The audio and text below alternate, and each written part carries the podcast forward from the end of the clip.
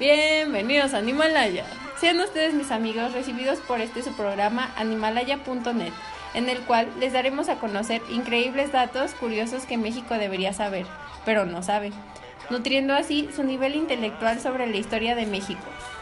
O, en el mejor de los casos, nutriéndolo a su nivel ocioso y convirtiéndolo en una persona llena de información secundaria. Daremos, pues, inicio a esta nube de chismes, dados a conocer por sus compañeras y siempre amigas Vanessa Núñez, Aranza Barba, Daniela Medina y su servilleta Andrea Vázquez. Comenzaremos hablando sobre la importancia que tuvo la Revolución Mexicana en la historia de nosotros, los mexicanos, pues definió la estructura política del país en el siglo XX, ya que en esta época se presenta un periodo confuso, porque la población peleaba como perros y gatos, en la que no se sabía quiénes eran los buenos y los malos, porque los protagonistas cambiaban repetidamente de bando y a la población solo la dejaban con cara de bueno, continuaremos con nuestro programa comentando la parte oscura de la Revolución Mexicana, que argumenta que el plan de San Luis fue redactado con fines espirituales, ya que Madero practicaba esa doctrina asistiendo a sesiones para comunicarse con los seres inmateriales. Prueba de ello es que entre 1901 y 1908 Madero escribió documentos anunciando que la revolución empezaría en el año 1910, mencionando la fecha y la hora en la que estallaría. O sea que Madero, en el año de 1901 y 1908, ya sabía qué fecha y qué hora tendría inicio la Revolución Mexicana.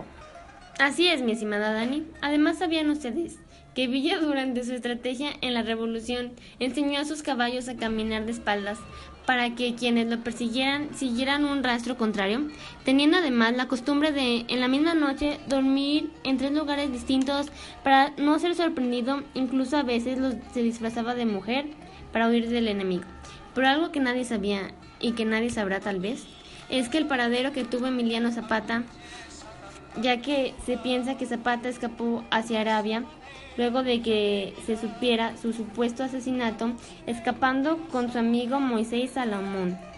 Pero bueno, en el poder femenino, las Adelitas eran como narcos de esa época. ¿Cómo?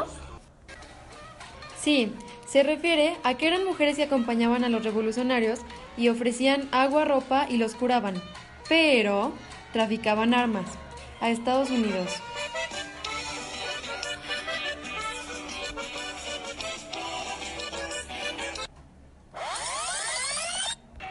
Pero a esto, ¿tú sabes cuántos muertos se tuvieron en la revolución? No fueron ni 100.000, la realidad es que murieron más soldados a causa de influenza y la viruela. Además, existieron muchas confusiones. Un ejemplo de estas fue el Monumento a la Revolución, que está ubicado en la Ciudad de México, por el cual muchos de nosotros nos preguntamos, ¿cuál es la historia detrás de él? Y la verdadera historia, mis queridos amigos, es que este proyecto no había sido previsto para ser un monumento, sino que en el año de 1898 se contaba con una inversión extranjera. Fue por ello que se abrió un proyecto para construir un palacio de gobierno. Luego, se sometió la convocatoria a un concurso, entrando 56 proyectos de famosos arquitectos nacionales y extranjeros, declarando ganador el tercer lugar, ocurriendo una gran polémica.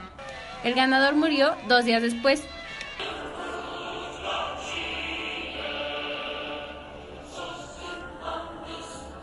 Por ello, dejaron responsable a Emilio Donde, uno de los miembros del jurado, pero decidió renunciar en 1902, quedando como opción final dejar al arquitecto y pintor francés Emilio Benard. El 23 de septiembre de 1910, Porfirio Díaz colocó la primera piedra. Esto en los días festivos de la independencia, pero meses después a Díaz se le acabó la fiestecita y estalló la revolución.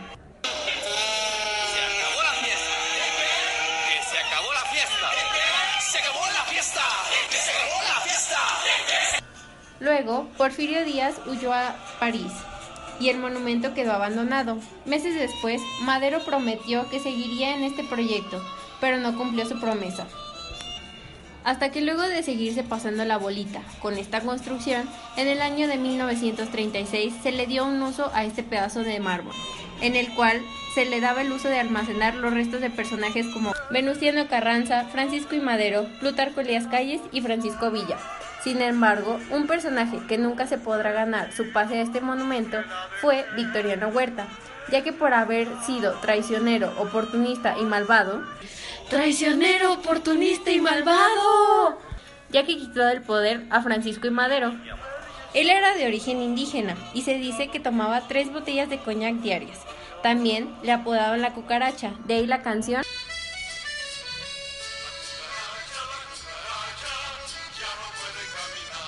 Bueno, esto ha sido todo por hoy, amigos.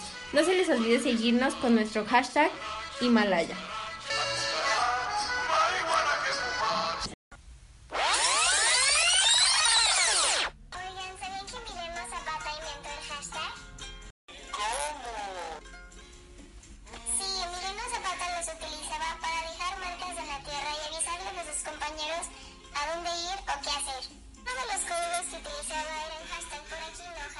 Hashtag por ahí vienen los malos, hashtag me guardan uno de verde. Antes de terminar amigos, iremos a unos comerciales para después terminar con nuestra programación.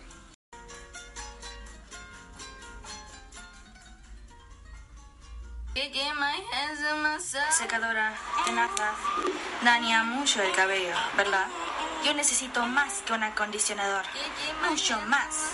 Nuevo acondicionador diario 3 Minute Miracle de Pantene. Penetra en tu cabello para reparar hasta 3 meses de daño en solo 3 minutos. Tu cabello más suave y brillante, de adentro hacia afuera. Cámbiate a Pantene y notarás la diferencia. Pantene es mucho más que un acondicionador.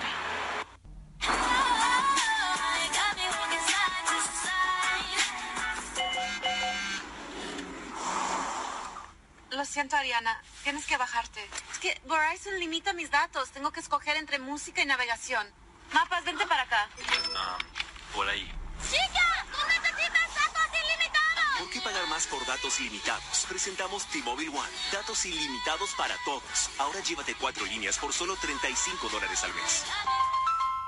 Y regresamos, amigos. Muchas gracias por su atención. Esto fue todo por nuestra parte y espero que les haya gustado.